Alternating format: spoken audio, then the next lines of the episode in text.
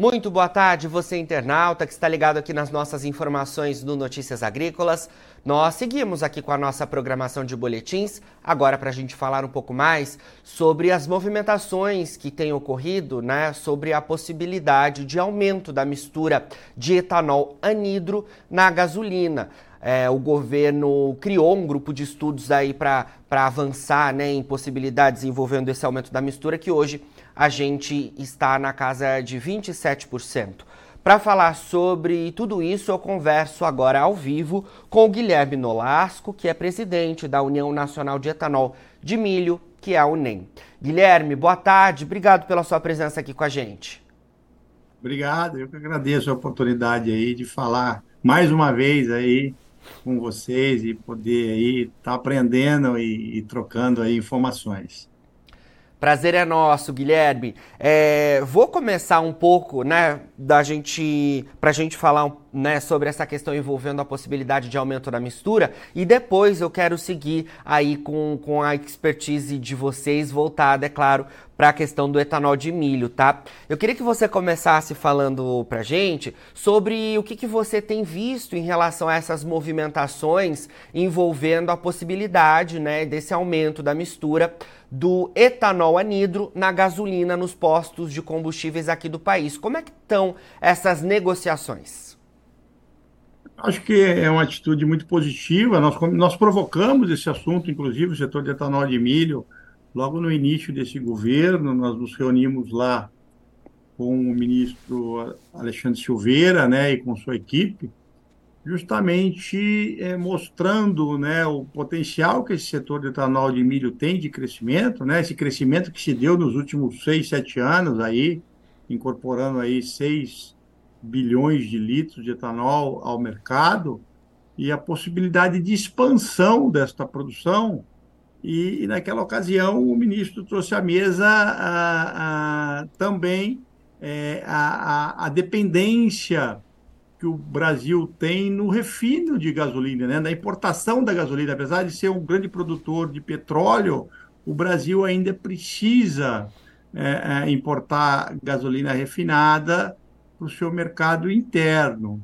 Então, nada melhor do que investir em refino, né? você investir na produção do biocombustível, gerando empregos, rendas, impostos dentro do país, ativando toda uma cadeia circular e indo de encontro aos compromissos internacionais de descarbonização, né, de transição energética para uma matriz limpa. Então, a gente vê assim como um, um, grande programa de governo, uma grande atitude. Isso traz muito mais do que os 1,3, 1,4 bilhões de litros que essa, esse aumento de mistura de 27% para 30% de anido na gasolina pode trazer ao mercado e pode até substituir, substituir um pouco o hidratado, né, uma migração maior para a gasolina é, é, da produção para anido em detrimento ao hidratado, mas é, é eu acho que é, é, muito, é muito importante a mensagem que o país leva ao mundo e aos investidores, né, de falar, ó, oh, o Brasil é o país que adiciona 30% de etanol a sua gasolina, mas todo o benefício da mitigação de emissão de gases, né, dos compromissos de descarbonização. Então, essa medida é, ela, ela realmente traz ao mercado uma visão muito positiva para atrair novos investimentos. Né? Se a gente aumenta a mistura, a gente demanda mais combustível e mostra ao investidor e, e ao mundo o quanto uh, o Brasil né, é, acredita e, e, fortalece o biocombustível como a sua, a sua solução de mobilidade. Acreditamos que não será a única, né? teremos aí um cardápio de soluções de transição energética, mas o etanol se firma realmente como uma política de governo. Então, o setor recebe muito bem essa notícia. Né? É, é, é, eu acho que é uma relação de ganha-ganha para todos, para a geração de produção de grãos, de cana no campo, geração de empregos. É, é, é, é uma forma do Brasil, das divisas internacionais, do Brasil não precisar importar menos gasolina para o seu mercado uh, interno. é, e o meio ambiente e a saúde agradece. Então a gente vê com muito bons olhos é, essa possibilidade. Certo. Guilherme, queria que você falasse também sobre o que você tem ouvido, né? A gente é, então está nesse, nesse momento né, de possibilidade ainda, né? É, mas se você já tem ouvido como é que esse aumento poderia ser feito, será que ele seria escalonado, né, e dividido, né, em avanços ao longo dos próximos anos? É, a gente tem algum indicativo nesse sentido já?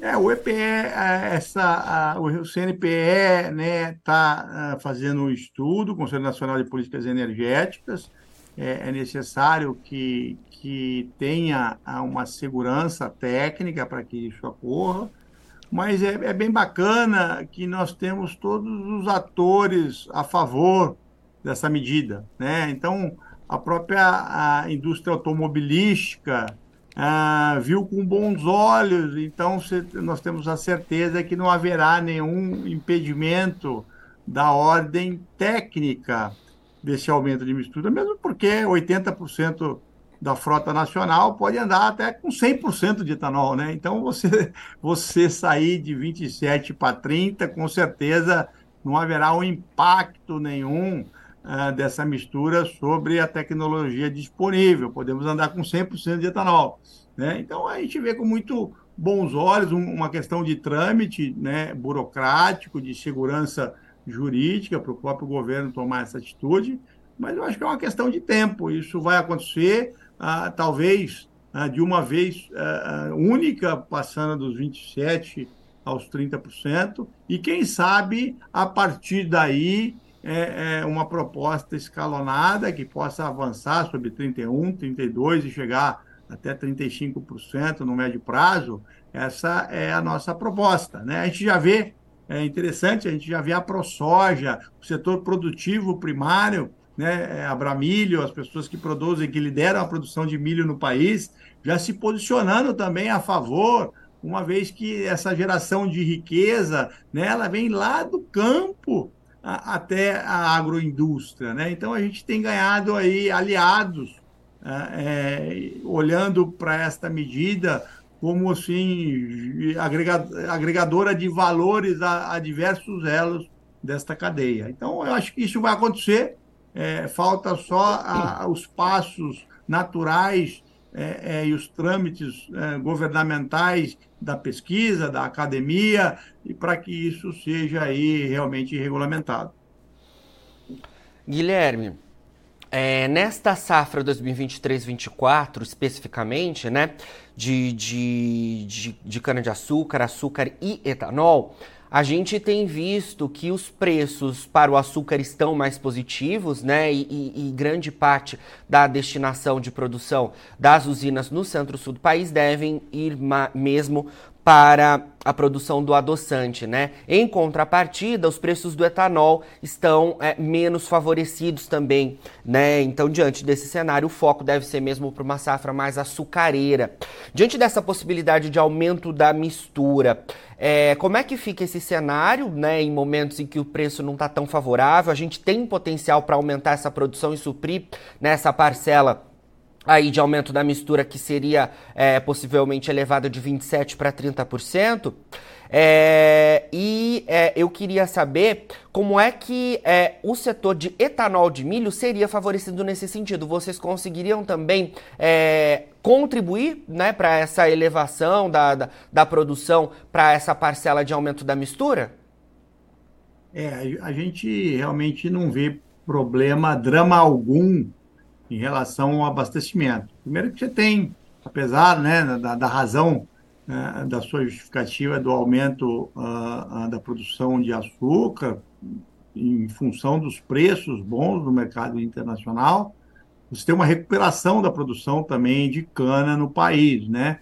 Que foi aí muito sacrificada na safra anterior, né? E você tem um crescimento da produção de etanol de milho da safra passada para esta em curso na ordem de 1,5 milhões de metros cúbicos. E nós estamos falando ah, no impacto ah, do aumento da mistura de 1,3, 1,4 milhões de metros cúbicos. Então, por si só, a agregação de, de, de produção do setor de etanol de milho da safra passada para esta já supera o incremento de anidro necessário uh, para comportar o aumento da mistura.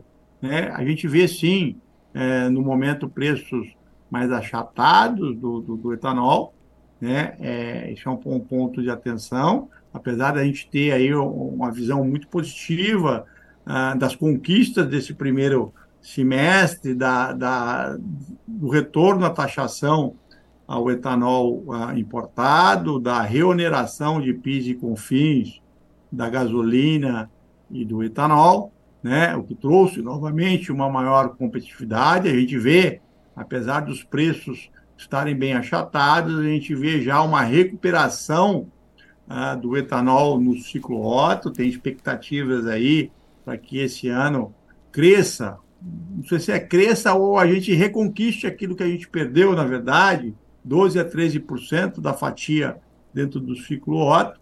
Então a gente não tem assim é, grandes dramas mais sobre abastecimento. Primeiro, que a usina de etanol de milho, né, ela vem a complementar, ser complementar à produção de etanol de cana no país. Somos ainda é, a parte menor, 20% do mercado, mas uma característica muito interessante, ela, ela acabou com a sazonalidade de oferta de produtos do mercado.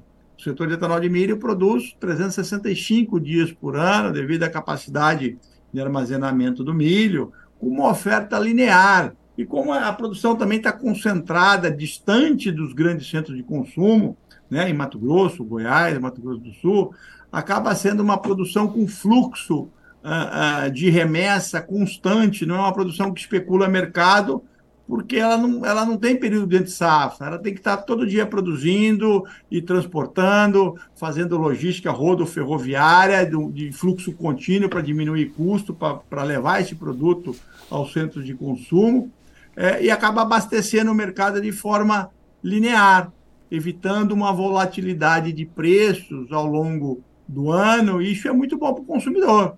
Né?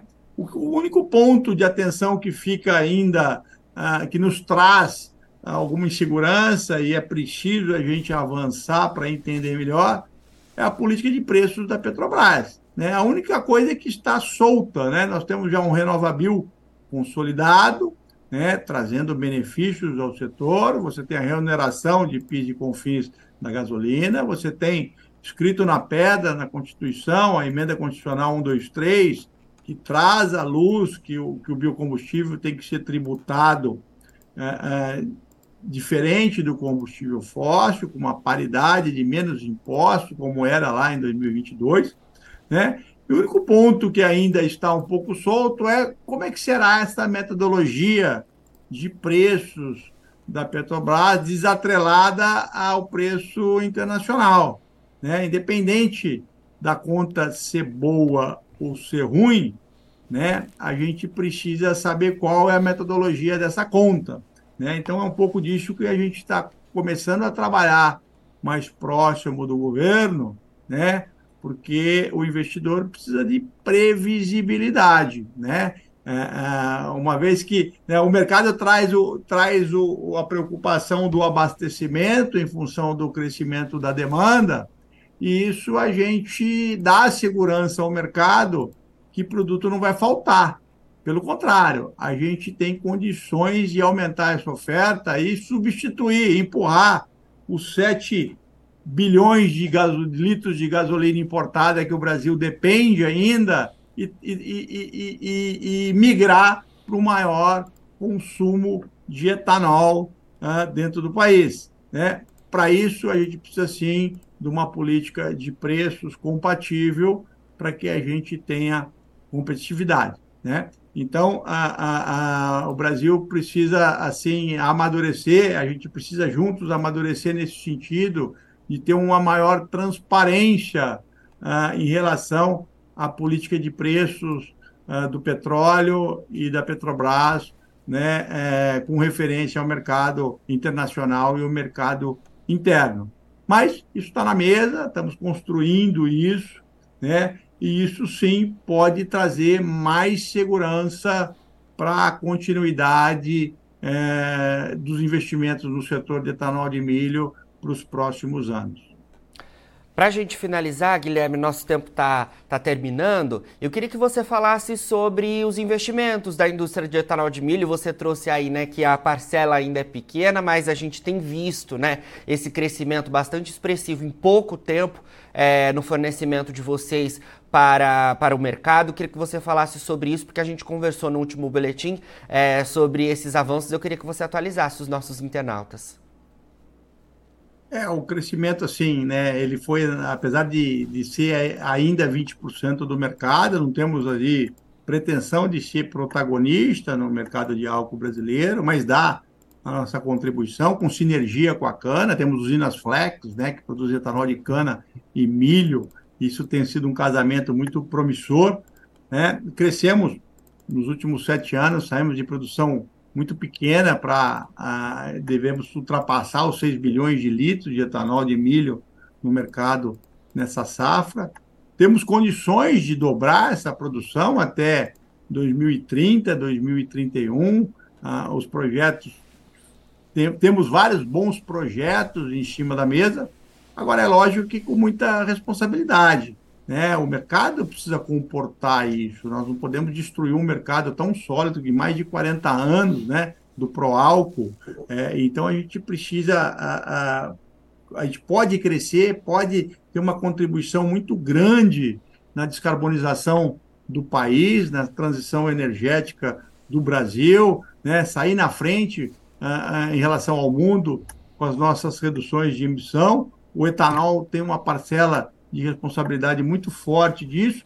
Agora, a gente precisa ter responsabilidade sobre até onde o mercado comporta isso, com qual velocidade nós podemos trazer os investimentos e, e, e talvez a, a, a, a, mistura, o aumento da mistura é um primeiro sinal positivo em relação à, à continuidade dos investimentos. Mas a gente vai ter assim muita, muita responsabilidade né, respeitando aquilo que o mercado pode comportar. Se o mercado puder comportar um crescimento de mais 5, 6 bilhões de litros nos próximos 5, 6 anos, a gente tem condições de dar resposta. Agora precisamos ver o que vai sair lá da reforma tributária, né, como é que vai continuar a política de juros uh, uh, para retomada de investimentos, né, é, é, Selic a 13%, tivemos um sinal positivo, um sinal positivo essa semana da redução de 0,5%, mas ainda os juros brasileiros é o mais caro do mundo. Né? Isso, para o investimento, é, é, é, é, um fator aí é, que acaba comprometendo alguém tomar recursos nesse custo financeiro. Então, depende de reforma tributária, custo da Selic, capacidade do mercado absorver isso, mas a gente tem trabalhado para que essas variáveis sejam positivas e que a gente possa continuar crescendo, produzindo energia limpa, gerando emprego, pagando os impostos e produzindo etanol sob excedentes exportáveis. Né? A gente está trazendo, tirando do navio uh, milho para gerar emprego, combustível, impostos e renda aqui dentro. Então, acho que é, é essa a nossa contribuição. E se tiver um ambiente favorável, essa semana mesmo anunciou mais uma usina lá em Mato Grosso do Sul, mais um investimento a Cidrolândia. Né? Estamos concluindo um, investimento também lá em Mato Grosso do Sul, em Maracaju. Temos projeto para o Oeste Baiano, temos projeto uh, anunciado hoje lá em Passo Fundo, Rio Grande do Sul. Então, eh, tem muita coisa acontecendo. Né? Continuaremos trabalhando para que seja um crescimento sustentável, que sustente tanto a, o, o, grande negócio chamado etanol brasileiro, que é o etanol de cana e milho. Né? E nós podemos trabalhar isso com muita sinergia, com muita parceria, para que a gente possa juntos uh, manter a sustentabilidade uh, desse setor no país. Com certeza, Guilherme, obrigado pela sua entrevista. A gente seguirá, né, nos fala, a gente seguirá conversando aí sobre esses investimentos e é claro que sobre toda essa movimentação envolvendo a questão da mistura do etanol na gasolina. Obrigado pelas suas informações, viu? Eu que agradeço, estamos sempre à disposição. Obrigado, bom final de semana para vocês aí. Você, produtor rural, continue ligado, porque a gente segue por aqui com os nossos boletins. Fica por aí, a gente se vê.